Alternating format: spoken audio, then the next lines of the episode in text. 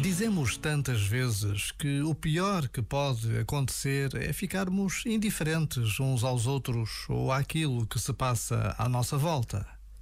Os meses e meses de guerra na Ucrânia não podem deixar ninguém indiferente.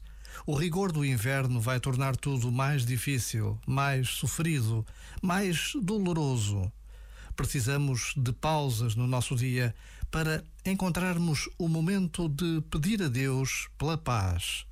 Que a paz aconteça neste mundo que é o nosso. Já agora, vale a pena pensar nisto. Este momento está disponível em podcast no site e na app.